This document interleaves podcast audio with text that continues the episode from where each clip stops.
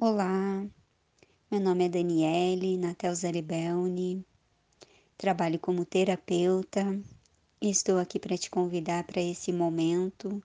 Conto com você. São sete dias, sete contos diferentes para trazer aí um momento de reflexão e leveza para os nossos dias. Recomendo que você ouça o áudio e realize o exercício sistêmico em um momento de tranquilidade, que esteja mais centrado, aberto e disponível para receber. Muito obrigada, ótimos dias de meditação e de reflexão para todos nós. Um abraço a todos. Um conto de carinhos, do livro Os Papéis que Vivemos na Vida, de Claudia Steiner. Era uma vez, há muito tempo atrás, duas pessoas muito felizes, chamadas Tim e Meg, com duas crianças, chamadas John e Lucy. Para entender como eram felizes, você precisa entender como eram as coisas naquele tempo. Veja, naquele tempo todo mundo, quando nascia, ganhava um pequenino e macio saco de carinhos. Sempre que uma pessoa punha a mão no saquinho, podia tirar um carinho quente. Carinhos quentes eram muito solicitados, porque sempre que alguém ganhava um carinho quente, este fazia a pessoa se sentir quente e aconchegada, cheia de carinho. As pessoas que não recebiam carinhos quentes viviam regularmente em perigo de pegar uma doença nas costas que as fazia murchar e morrer. Naquele tempo, era muito fácil receber carinhos quentes. Sempre que alguém tinha vontade, podia chegar para a gente e dizer: Eu gostaria de ter um carinho quente. A gente então metia a mão na sacola e tirava um carinho do tamanho da mão de uma garotinha. Assim que o carinho via a luz do dia, ele sorria e desabrochava num grande e felpudo carinho quente. A gente então o colocava na cabeça, no ombro ou no colo da pessoa e ele se desmanchava e se misturava com a pele, e a pessoa se sentia toda bem. As pessoas viviam pedindo carinhos quentes umas das outras, e já que eram dados de graça, nunca havia problema em conseguir carinhos suficientes. Sempre havia de sobra e por causa disso todo mundo era feliz e se sentia quente, cheio de carinho durante a maior parte do tempo. Um dia, uma bruxa má ficou brava porque todo mundo era tão feliz e ninguém comprava poções e ungüentos. A bruxa era muito esperta e inventou um plano muito malvado. Numa linda manhã, a bruxa chegou perto de Tim, enquanto Meg estava brincando com a filha, e cochichou no ouvido dele. Olhe, Tim, veja todos os carinhos que Meg está dando para Lucy. Você sabe, se ela continuar assim, vai acabar com eles e não sobrará nenhum para você. Tim ficou muito admirado virou-se para a bruxa e disse: Você está querendo me dizer que não é sempre que existe um carinho quente na sacola? E a bruxa disse: Não, de jeito nenhum. E uma vez que eles se acabam, não há mais. Você não acha mais. Dizendo isso, a bruxa foi embora, voando numa vassoura, dando gargalhadas a todo tempo. Tim levou isso a sério e começou a reparar sempre que Meg dava um carinho quente para outra pessoa.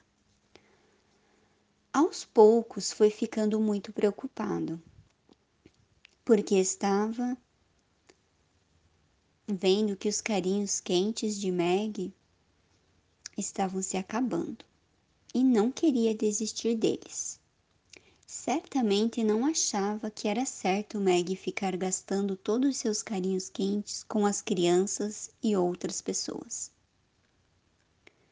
Chegou a se queixar toda vez que via Meg dar um carinho quente a outra pessoa. E pelo fato de Meg gostar muito dele, parou de dar carinhos quentes para as outras pessoas, reservando-os para Tim. As crianças viram isso e logo começaram a ter a ideia de que era errado ficar dando carinhos quentes toda vez que alguém pedia ou sentia ou sentissem vontade de dar. Elas também ficaram muito cuidadosas, prestavam atenção nos pais e sempre que percebiam que um dos pais estava dando carinho demais para outros, também começavam a protestar. Elas também estavam ficando preocupadas em não desperdiçar os carinhos quentes. Mesmo que sempre encontrassem um carinho quente, toda vez que punham a mão na sacola, enfiavam a mão cada vez menos e foram ficando cada vez mais mesquinhas. Logo as pessoas começaram a perceber a falta de carinhos quentes e começaram a se sentir menos quentes e menos acarinhadas. Começaram a murchar e às vezes algumas pessoas morriam por falta de carinhos quentes. Cada vez mais ia a bruxa para comprar poções e ungüentos, mesmo que estes parecessem não funcionar. Bem, a situação estava ficando muito séria mesmo. A bruxa má, que estava vendo tudo isso, não queria realmente que as pessoas morressem, já que pessoas mortas não podiam comprar suas poções e ungüentos.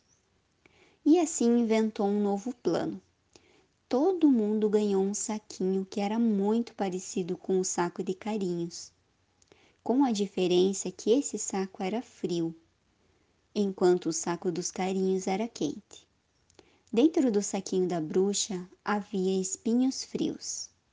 Estes espinhos frios não faziam as pessoas se sentirem quentes e acarinhadas, apenas evitavam que as costas das pessoas murchassem. Assim, daí por diante, sempre que alguém dizia: Eu quero um carinho quente, as pessoas que tinham medo de acabar com o seu suprimento diziam: Não posso lhe dar um carinho quente, mas você quer um espinho frio? Às vezes, duas pessoas iam uma de encontro à outra, achando que podiam conseguir um carinho quente. Mas um deles sempre mudava de opinião e acabava dando ao outro espinhos frios. Então, o resultado final foi que, enquanto algumas pessoas estavam morrendo, muitas delas ainda estavam infelizes e se sentiam frias e espetadas. A situação ficou muito complicada, porque desde a vinda da bruxa havia cada vez menos carinhos quentes para se achar Assim, os carinhos quentes, que antes eram julgados grátis, como o ar, ficaram extremamente valiosos. Isso fez com que as pessoas fizessem todo tipo de coisa para consegui-los. Antes da bruxa chegar, as pessoas costumavam se reunir em grupos de três, quatro ou cinco, nunca se preocupando muito com quem estava dando carinhos quentes para quem. Depois que a bruxa apareceu, as pessoas começaram a se ajuntar em pares e reservar todos os seus carinhos quentes exclusivamente para a outra do par. As pessoas que se esqueciam e davam alguém, algum carinho quente para outra imediatamente se sentiam culpadas porque sabiam que provavelmente seu parceiro ia se aborrecer com a perda de um carinho quente. Pessoas que não conseguiam encontrar parceiros generosos precisavam comprar seus carinhos quentes e precisavam trabalhar muitas horas para conseguir o dinheiro. Algumas pessoas, de algum jeito, se tornavam populares e recebiam uma porção de carinhos quentes sem terem que retribuí-los. Essas pessoas estão, então vendiam esses carinhos quentes para outras que eram impopulares e que precisavam deles para sobreviver. Outra coisa que aconteceu foi que algumas pessoas pegaram os espinhos frios, que eram ilimitados e de graça, os cobriram com uma cobertura branquinha e estufada e passavam-nos como se fossem carinhos quentes. Esses carinhos quentes falsificados eram, na verdade, carinhos plásticos e causavam mais dificuldades. Por exemplo, duas pessoas se juntavam e trocavam livremente os seus carinhos plásticos, e isso presumidamente devia fazer com que elas se sentissem bem, mas elas acabavam se sentindo mal. E já que pensavam que tinham estado trocando carinhos quentes, essas pessoas ficavam muito confusas com isso e não percebiam que esses sentimentos de espetadas frias eram o resultado de eles terem trocado carinhos plásticos.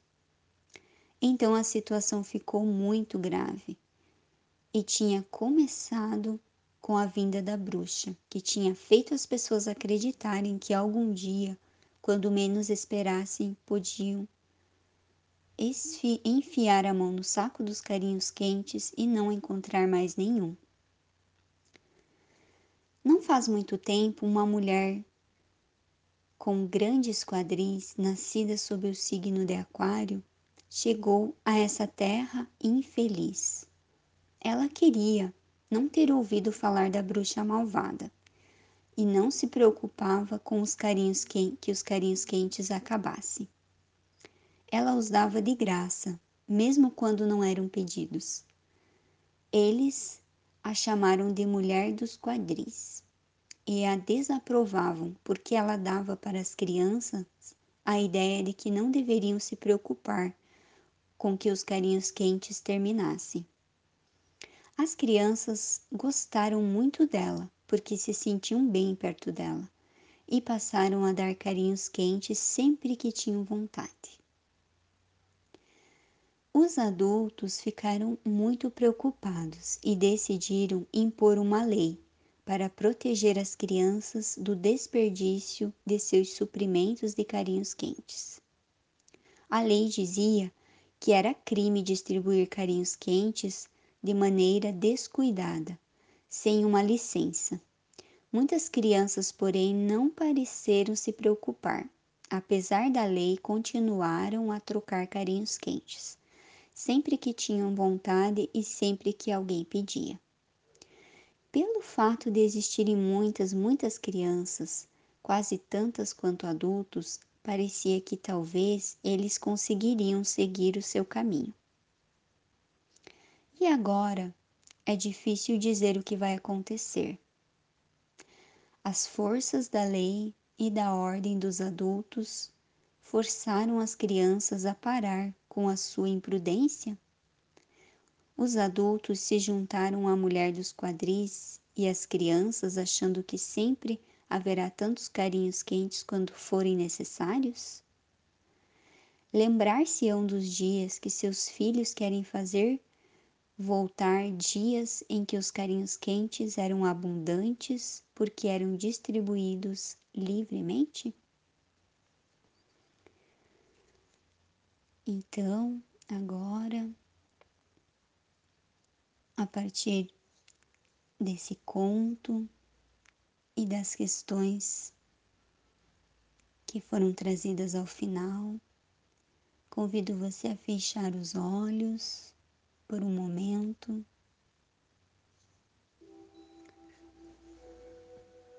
E a observar como você tem distribuído os seus carinhos.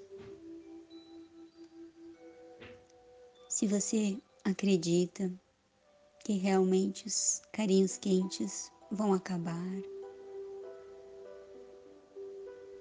Se você tem, de alguma forma, usado os carinhos plásticos,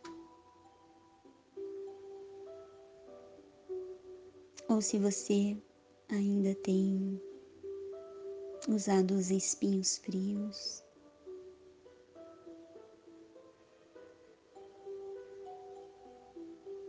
Como isso tem reverberado na sua vida, nos seus relacionamentos?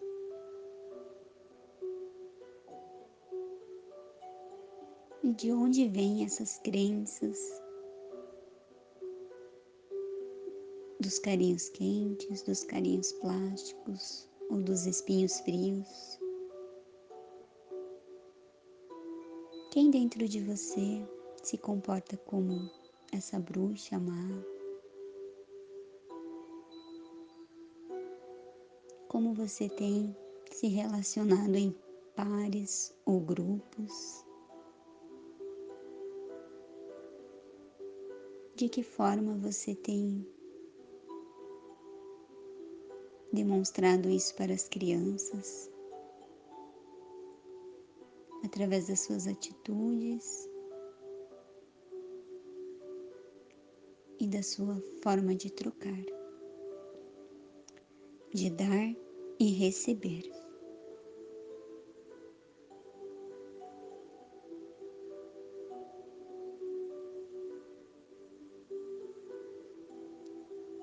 Aproveite esse momento, silencie. Dentro da sua quietude e do, sua, do seu eu interior e superior. Sinta no coração, no seu corpo nos seus pensamentos.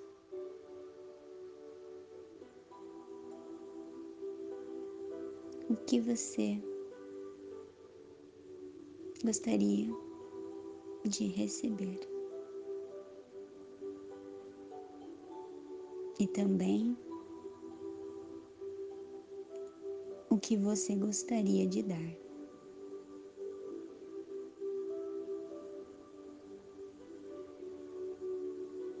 E encontre aí dentro de você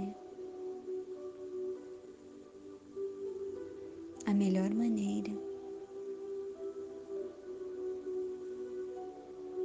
de fazer essa troca.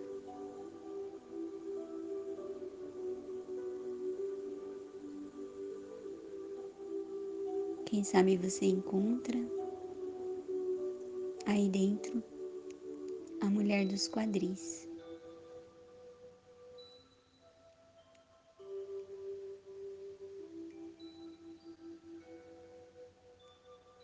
Que percebe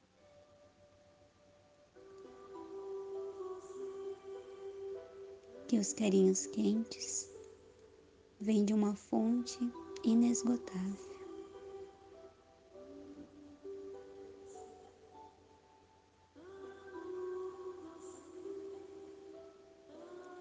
Tome o seu tempo. E quando sentir, pode abrir os olhos, respirar.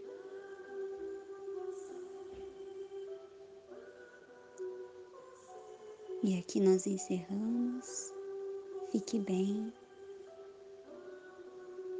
Obrigada. O Urso da Meia-Lua, do livro Mulheres que Correm com os Lobos, de Clarissa Píncola Estés. Era uma vez uma jovem mulher que vivia numa perfumada floresta de pinheiros. Seu marido esteve fora lutando na guerra muitos anos. Quando ele finalmente foi liberado, voltou para casa, com o pior dos humores. Ele se recusou ao entrar na casa, pois havia se acostumado a dormir nas pedras.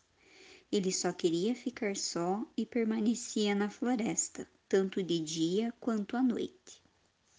A jovem esposa ficou tão feliz quando soube que o marido estava afinal voltando para casa. Ela cozinhou e fez compras, e fez compras e cozinhou. Preparou pratos e muitos pratos, tigelas e mais tigelas, de delicioso queijo branco de soja, três tipos de peixe, três tipos de algas, arroz salpicado com pimenta vermelha e belos camarões frios, grandes e alaranjados. Com um tímido sorriso, ela levou os alimentos até o bosque e se ajoelhou ao lado do marido, esgotado pela guerra, oferecendo-lhe a bela refeição que havia preparado. No entanto, ele se pôs de pé e chutou as travessas, de modo que o queijo de soja caiu, os peixes saltaram no ar, as algas e o arroz caíram na terra e os grandes camarões alaranjados rolaram pelo caminho abaixo. Deixe-me em paz, rugiu ele, voltando-lhe as costas.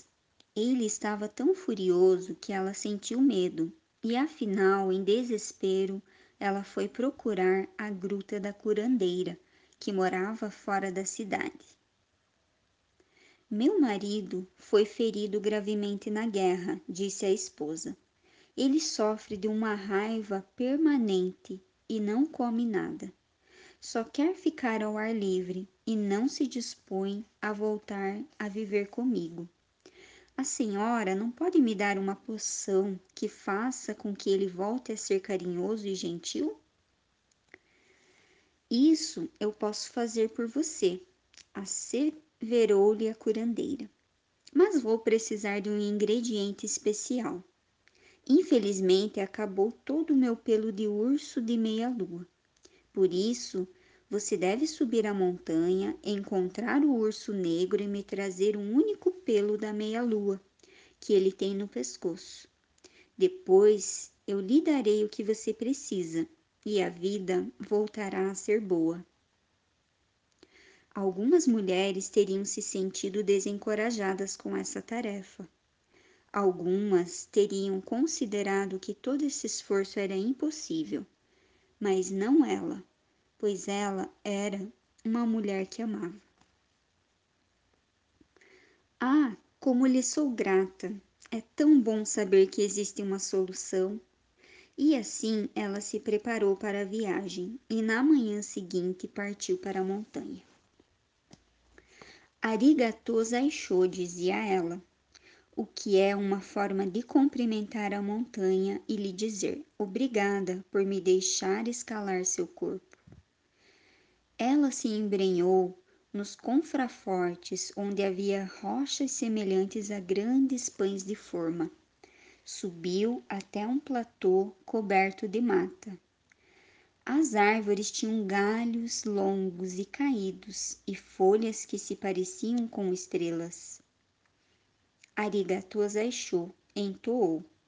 Era uma forma de agradecer às árvores por erguerem seus cabelos para que ela pudesse passar por baixo. E assim ela conseguiu atravessar a floresta e começou a subir de novo. Agora estava mais difícil, a montanha tinha flores espinhosas que se prendiam na barra do seu kimono e rochas que arranhavam suas mãos delicadas. Estranhos pássaros escuros saíram voando na sua direção, no crepúsculo, deixando-a assustada. Ela sabia que eles eram os Muembotoque, espíritos dos mortos que não tinham parentes. Ela entoou orações para eles. Vou ser sua parenta, vou dar-lhes descanso.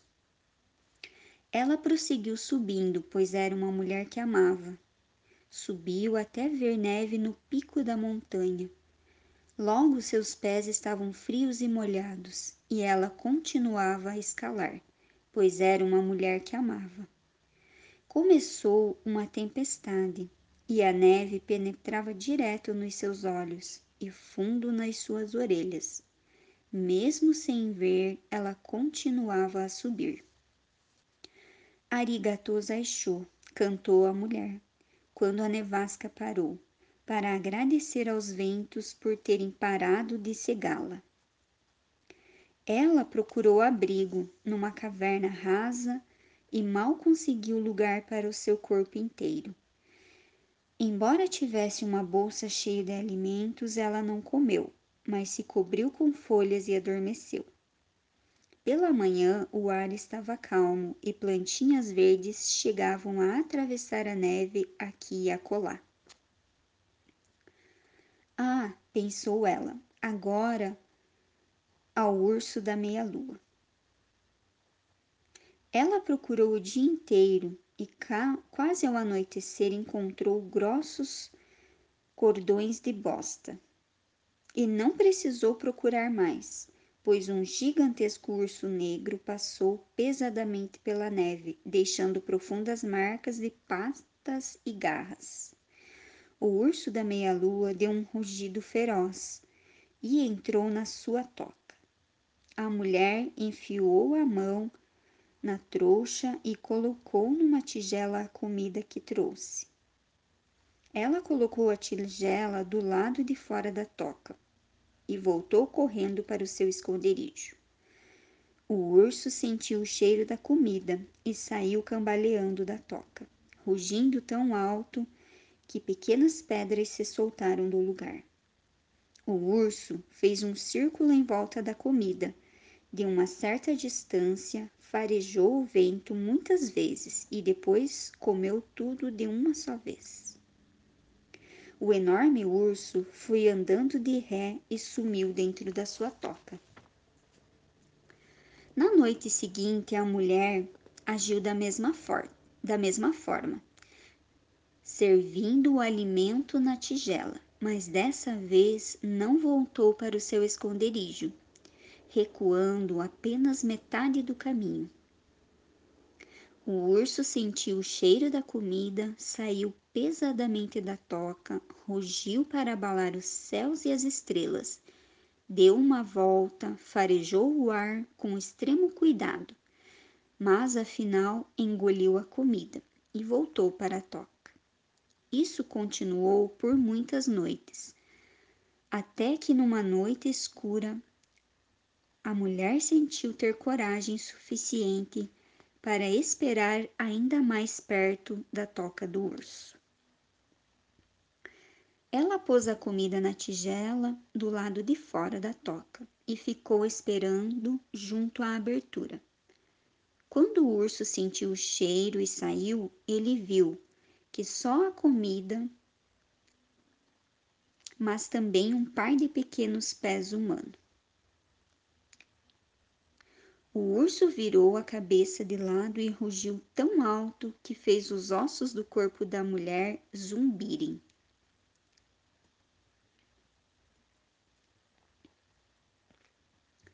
A mulher tremia, mas não recuava.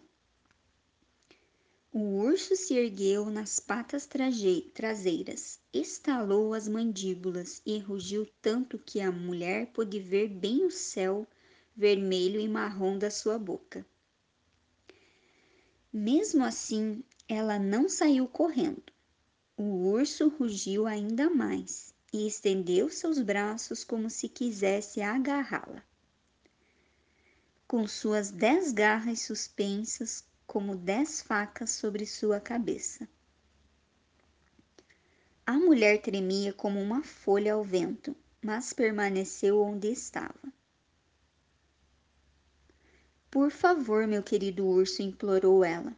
Por favor, vim toda essa distância em busca de uma cura para meu marido. O urso voltou as patas dianteiras para a terra fazendo voar a neve e olhou direto no rosto assustado da mulher. Por um instante ela teve a impressão de ver cordilheiras inteiras, vales, rios e aldeias refletidos nos olhos vermelhíssimos do urso. Uma paz profunda caiu sobre ela e seus tremores passaram. Por favor, urso querido, eu venho lhe trazendo alimento todas essas noites. Será que eu podia ficar com um dos pelos da meia-lua do seu pescoço? O urso parou e pensou. Essa mulherzinha seria fácil de devorar. No entanto, ele de repente se sentiu cheio de pena dela. É verdade, disse o urso da meia-lua, sem afastar as garras da sua cabeça. Você foi boa para mim. Pode ficar com um dos meus pelos, mas arranque-o rápido. Vá embora e volte para sua gente. O urso ergueu seu enorme focinho para que aparecesse a meia-lua branca do seu pescoço, e a mulher viu ali a forte pulsação do seu coração. A mulher pôs uma das mãos no pescoço do urso e com a outra segurou um único pelo branco e lustroso. Rapidamente ela o arrancou. O urso recuou e gritou como se estivesse ferido. E essa dor assumiu a forma de bufos irritados. Ah, obrigada, urso da meia-lua, muitíssimo obrigada. A mulher se inclinou em reverência e voltou a se inclinar. Mas o urso rosnou e avançou um passo. Ele rugiu para a mulher com palavras que ela não entendia. E, no entanto, palavras que de algum modo havia conhecido toda a vida.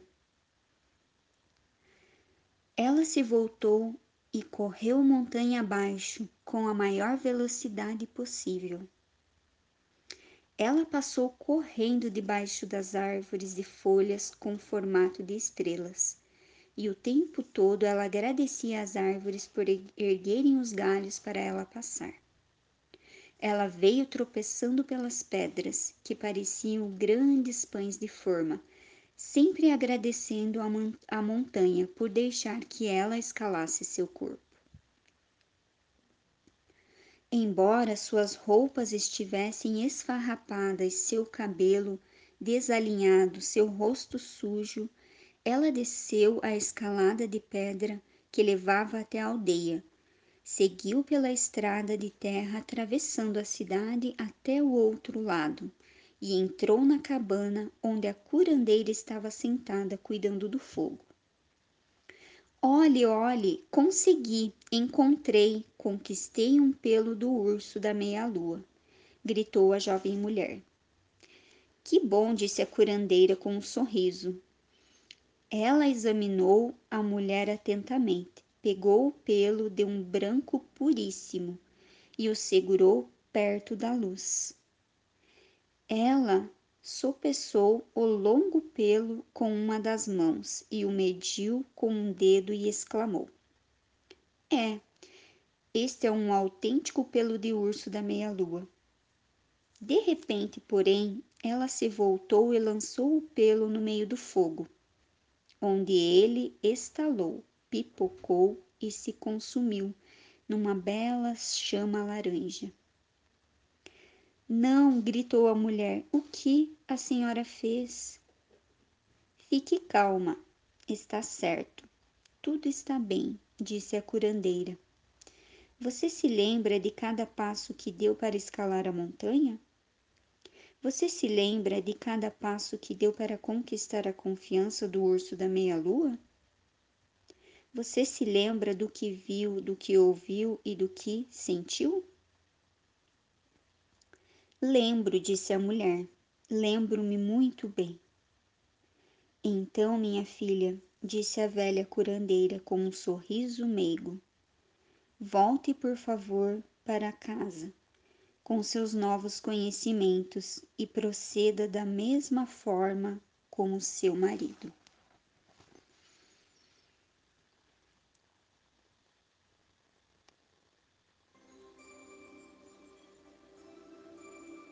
E agora, com esse novo ensinamento, convido você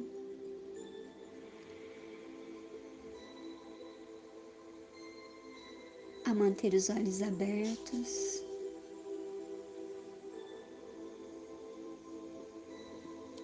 Olhar ao seu redor.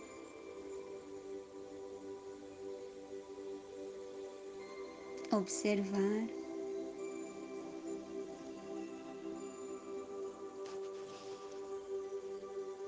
os seus passos,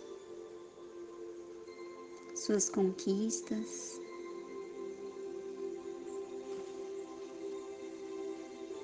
O que pode representar a montanha para você nesse momento?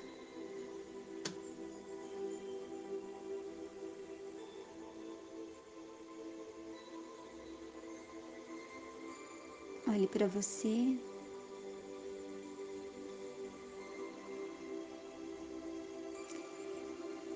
E veja o que te motiva. O que seria esse ingrediente tão auspicioso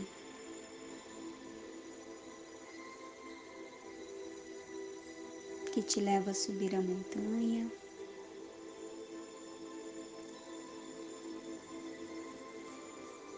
Adquirir novos conhecimentos, agradecer. Agradecer pelas árvores, pela neve, pelo frio. mesmo que dentro de você venha algum sentimento de raiva, de medo, mesmo assim você não desiste.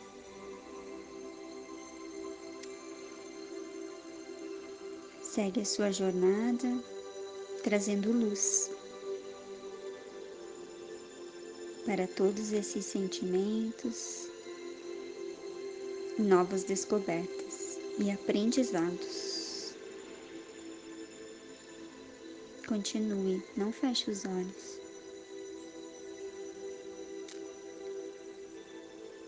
Olhe, sinta, observe, agradeça.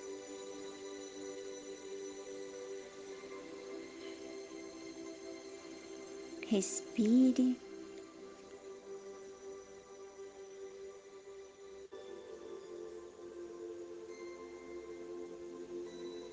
E siga, buscando ajuda de pessoas sábias e acessando a sua sabedoria.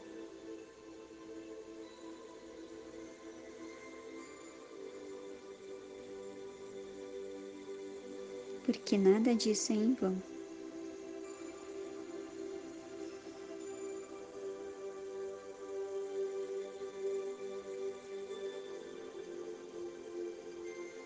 Descanse.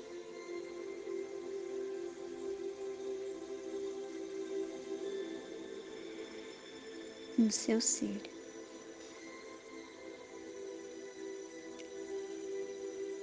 Busque também a tranquilidade, a paciência, que também estão aí.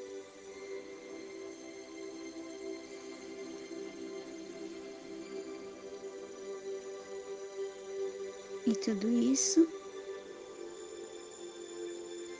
porque você é alguém que ama. compartilhe o seu aprendizado.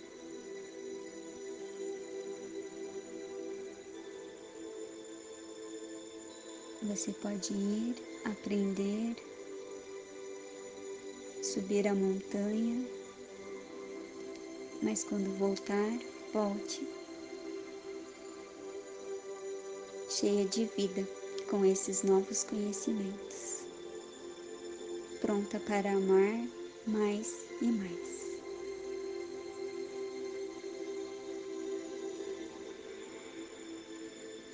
Muito obrigada.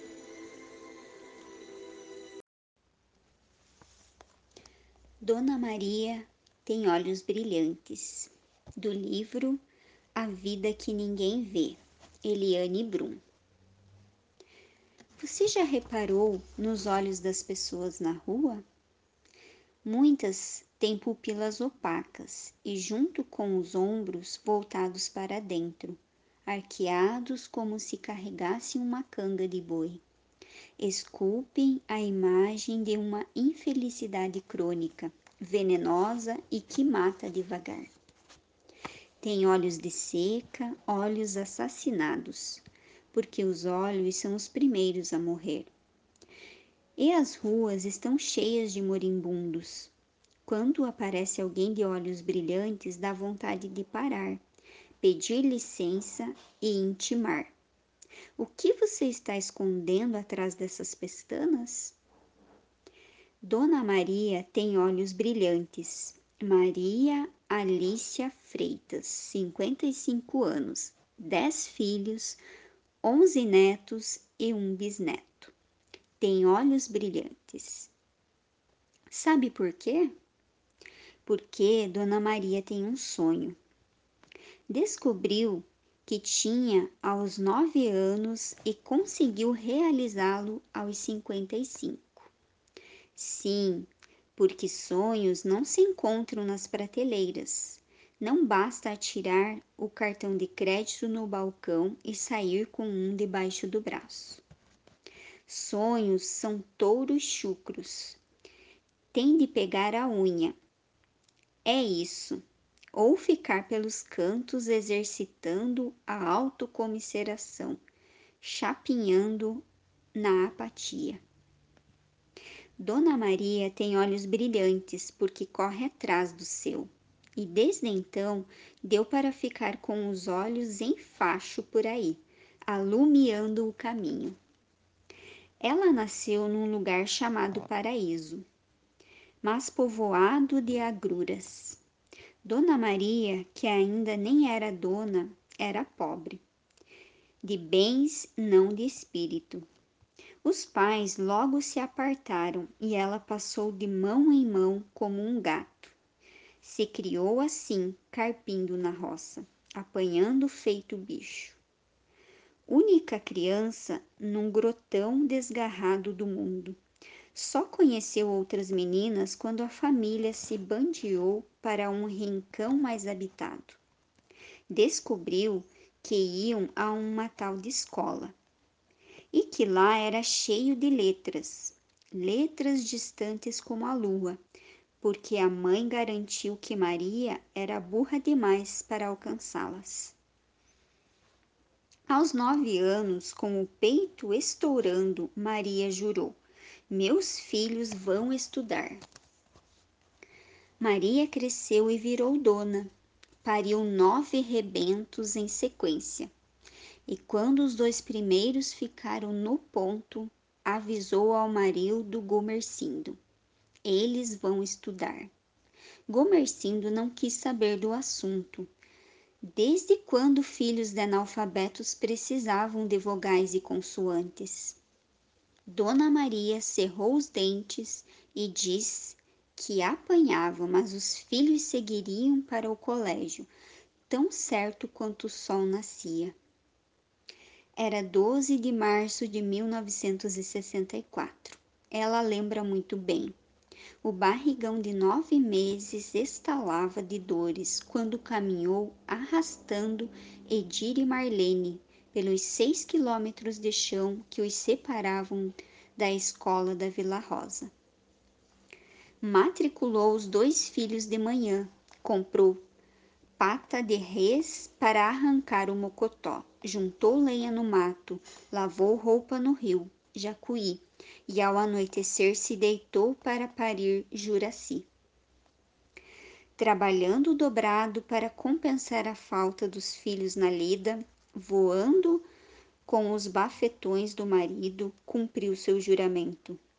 João Edir, Paulo César, Juraci, Lari e Toninho, o filho de criação. Ela formou na quarta série. Ieda Marlene, Marli, Ledi, Marisa, Laureci e Marceli Rosane foram até a quinta. Gomercindo Júnior cursa o ensino médio. Tudo à luz de vela, que de outra não havia. Há 15 anos morreu o marido. Há 10, Dona Maria encontrou o amor debaixo de um chapéu de barbicacho. Todos acharam que o destino havia se cumprido, porque não conheciam bem Dona Maria.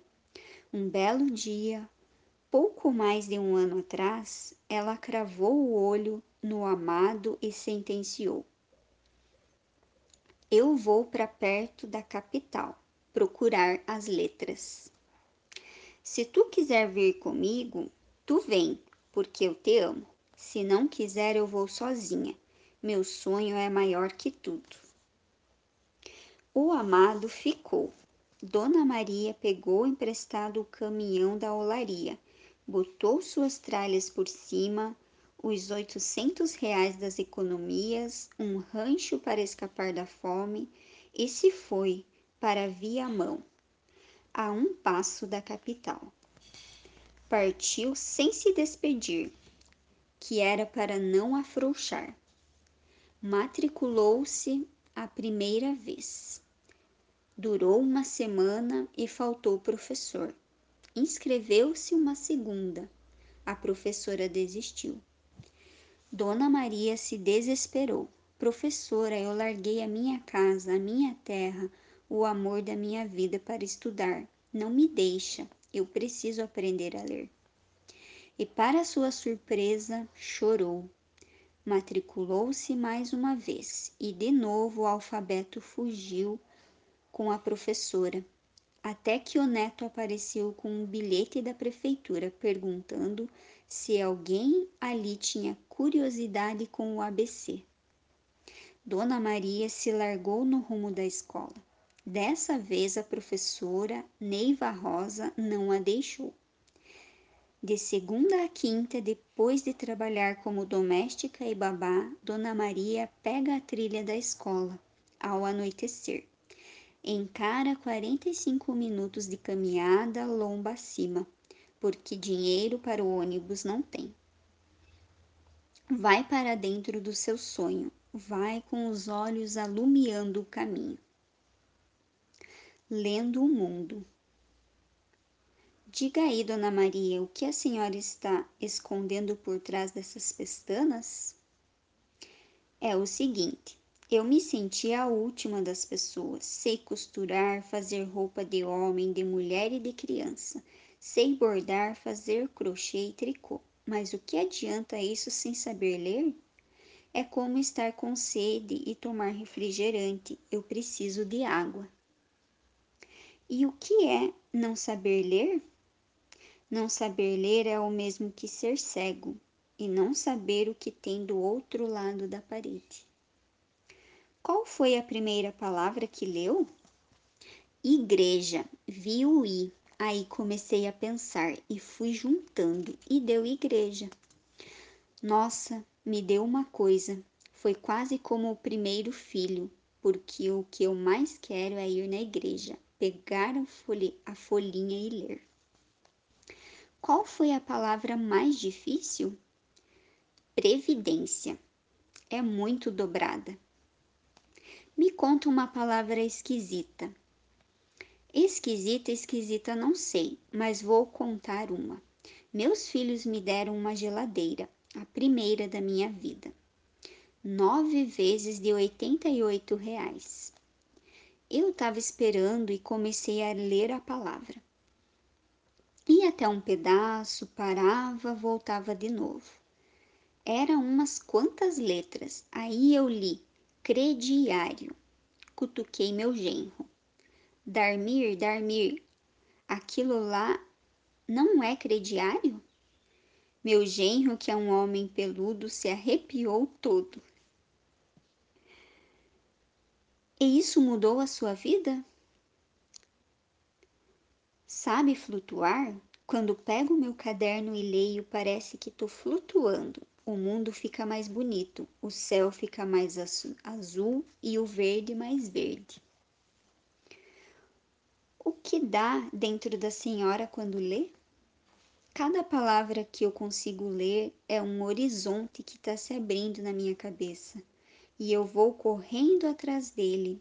Ah, eu vou mesmo. E até onde a senhora vai com isso?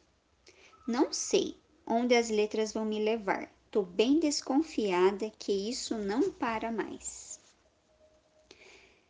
Depois de ler a folhinha da igreja, o que a senhora quer ler? Eu quero ler em quem eu vou votar. Até agora fui pelos outros, agora quero ler, assinar e votar. E afinal, Dona Maria, o que é ler? É assim, eu achava que letra era letra. Era como uma toalha de mesa, não tinha vida. Esses dias estava no colégio, olhei e descobri que as letras têm vida. Eu leio e elas conversam comigo, me dizem o que eu preciso. Contam coisa que eu nem imaginava. Tipo M de Maria, né? É só um M, mas quando junta tudo, a Maria fala comigo. A Maria fica viva.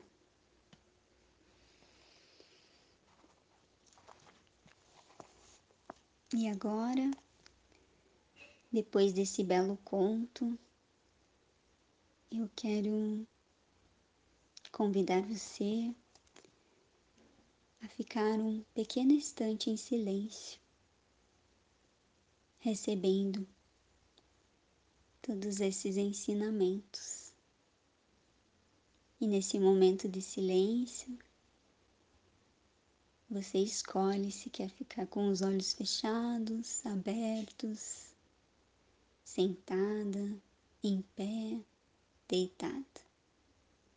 Isso não importa. Apenas respira profundo, recebe,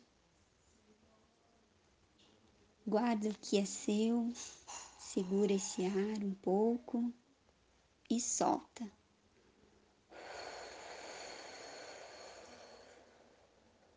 E deixa fluir com a vida as palavras, os ensinamentos, os sonhos, as alegrias. E agora vamos ficar um pouquinho em silêncio.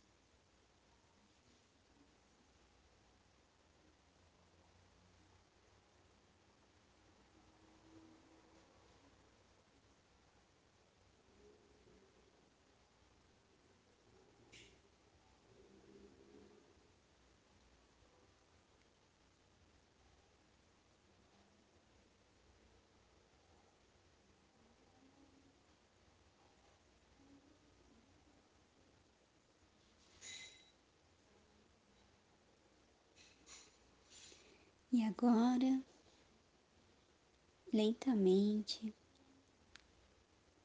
volta e procura em você uma palavra. Aquela que você juntou e formou algo como um sonho.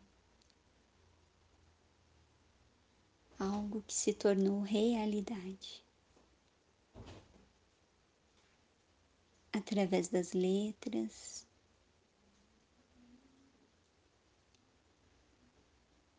através da escola, seja qual for a escola que você frequentou, seja da maneira que você aprendeu. Que seja vida.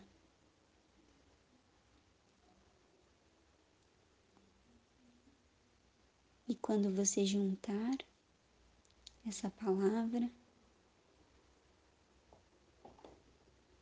fala ela para você mesmo.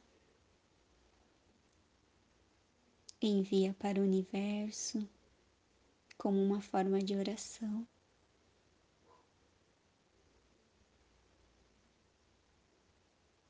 Depois,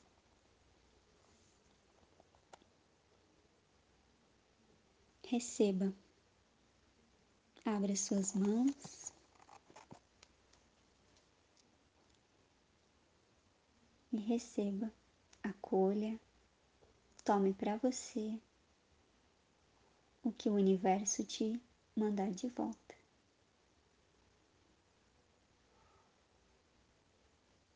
Traz bem devagar para o seu coração e guarda como um presente o seu presente.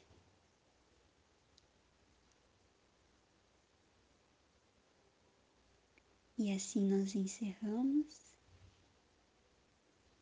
Gratidão.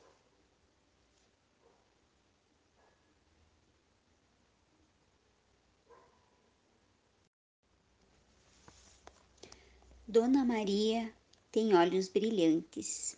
Do livro A Vida que Ninguém Vê, Eliane Brum. Você já reparou nos olhos das pessoas na rua?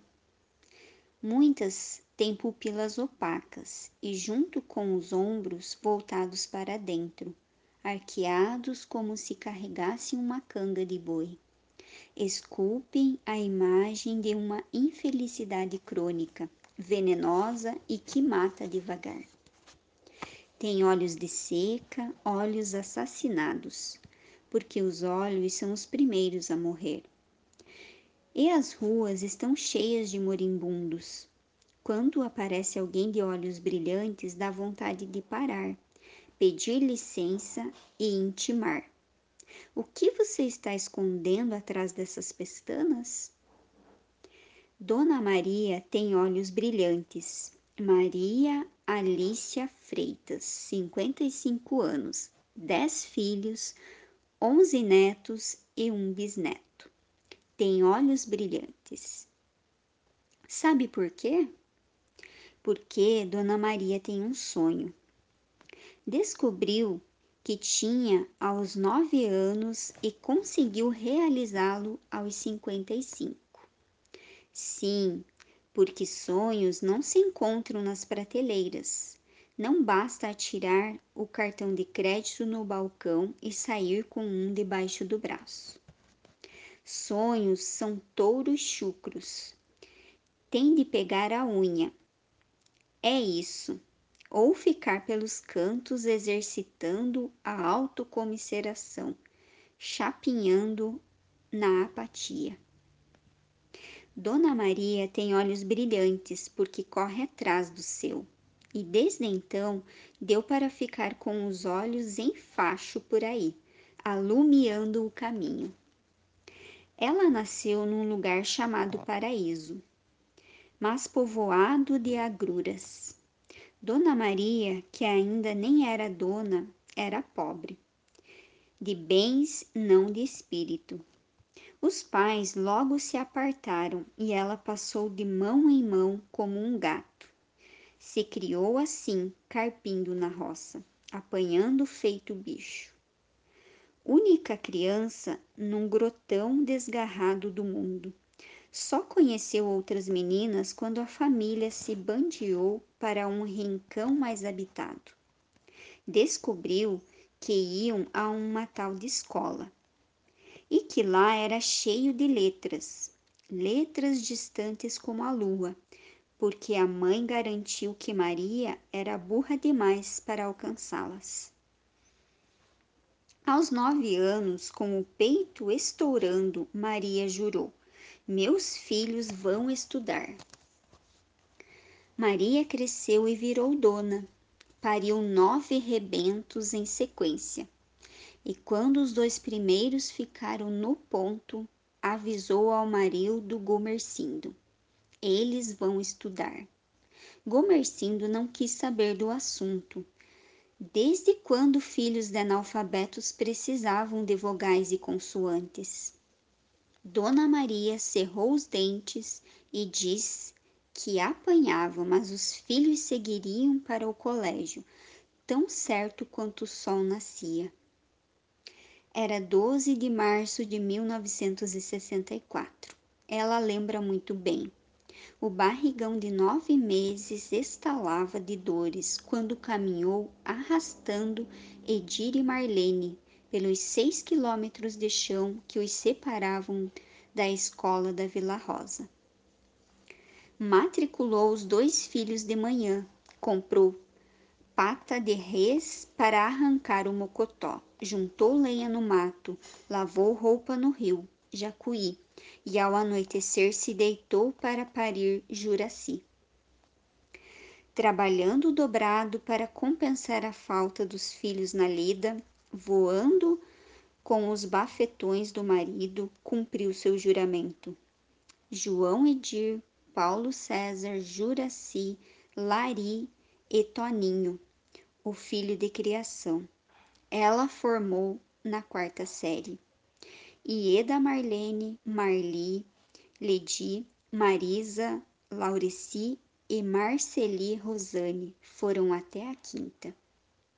Gomercindo Júnior cursa o ensino médio. Tudo à luz de vela, que de outra não havia. Há 15 anos morreu o marido. Há 10, Dona Maria encontrou o amor debaixo de um chapéu de barbicacho. Todos acharam que o destino havia se cumprido, porque não conheciam bem Dona Maria. Um belo dia, pouco mais de um ano atrás, ela cravou o olho no amado e sentenciou: Eu vou para perto da capital procurar as letras. Se tu quiser vir comigo, tu vem, porque eu te amo. Se não quiser, eu vou sozinha. Meu sonho é maior que tudo. O amado ficou. Dona Maria pegou emprestado o caminhão da olaria botou suas tralhas por cima, os oitocentos reais das economias, um rancho para escapar da fome e se foi para Viamão, a um passo da capital.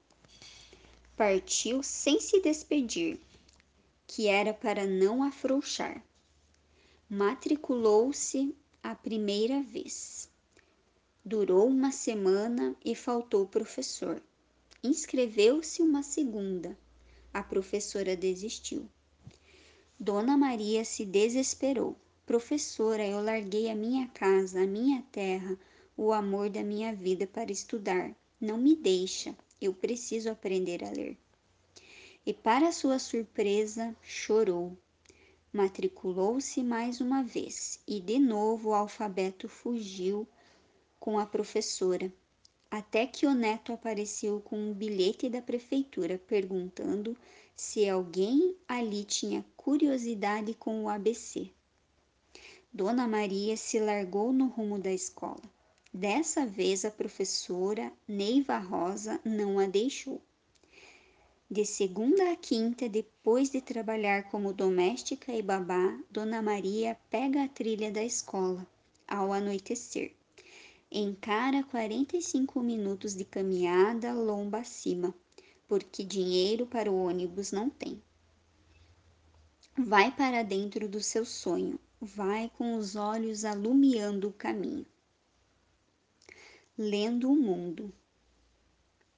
Diga aí, Dona Maria, o que a senhora está escondendo por trás dessas pestanas?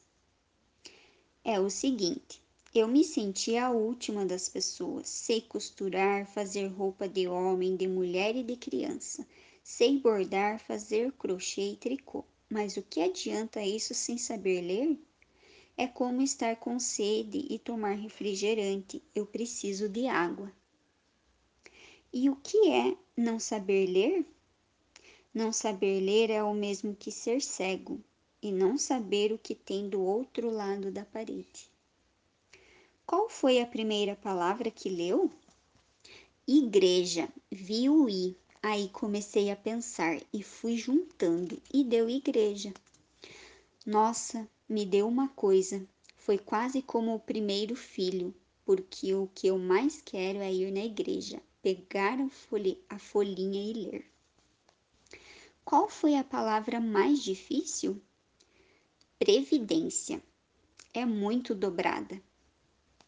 Me conta uma palavra esquisita. Esquisita, esquisita, não sei, mas vou contar uma. Meus filhos me deram uma geladeira, a primeira da minha vida. Nove vezes de 88 reais.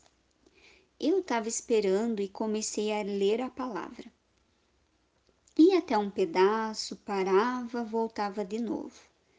Eram umas quantas letras. Aí eu li crediário. Cutuquei meu genro. Darmir, Darmir, aquilo lá não é crediário? Meu genro, que é um homem peludo, se arrepiou todo. E isso mudou a sua vida? Sabe flutuar? Quando pego meu caderno e leio, parece que estou flutuando. O mundo fica mais bonito, o céu fica mais azul e o verde mais verde. O que dá dentro da senhora quando lê? Cada palavra que eu consigo ler é um horizonte que está se abrindo na minha cabeça e eu vou correndo atrás dele. Ah, eu vou mesmo. E até onde a senhora vai com isso? Não sei onde as letras vão me levar. Tô bem desconfiada que isso não para mais. Depois de ler a folhinha da igreja, o que a senhora quer ler? Eu quero ler em quem eu vou votar. Até agora fui pelos outros, agora quero ler, assinar e votar. E afinal, Dona Maria, o que é ler? É assim, eu achava que letra era letra. Era como uma toalha de mesa, não tinha vida.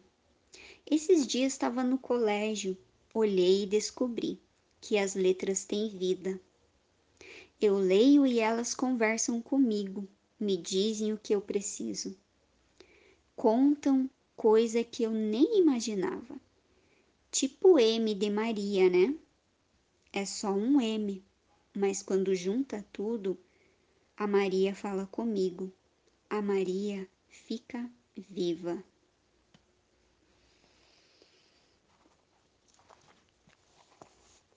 E agora, depois desse belo conto, eu quero convidar você a ficar um pequeno instante em silêncio,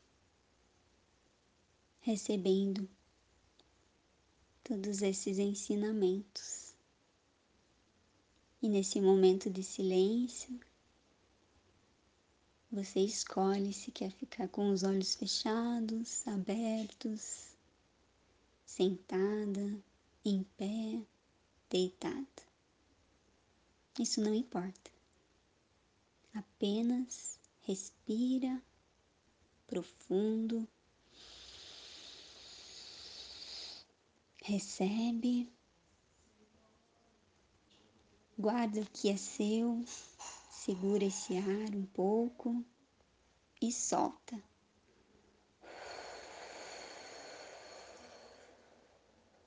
E deixa fluir com a vida as palavras, os ensinamentos, os sonhos, as alegrias. E agora vamos ficar um pouquinho em silêncio.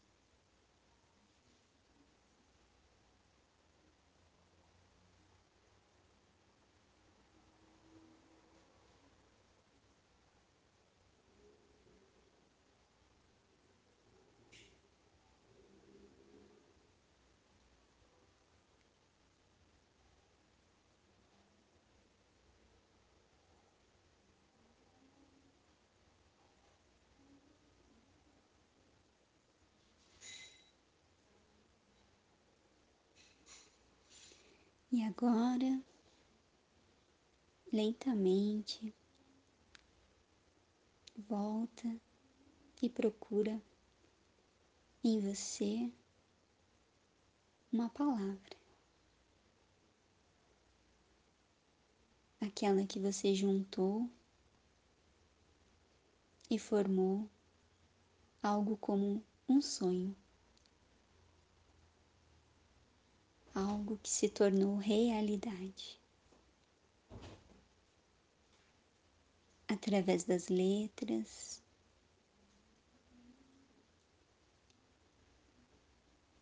através da escola. Seja qual for a escola que você frequentou, seja da maneira que você aprendeu. Que seja a vida.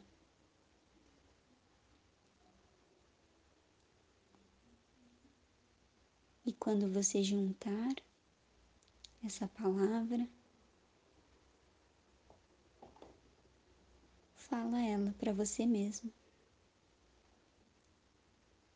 Envia para o universo como uma forma de oração.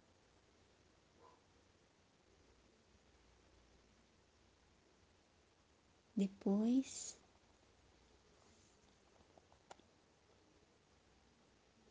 receba, abra suas mãos.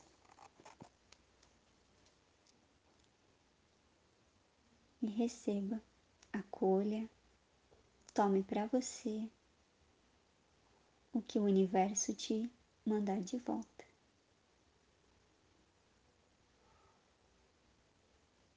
Traz bem devagar para o seu coração e guarda como um presente o seu presente.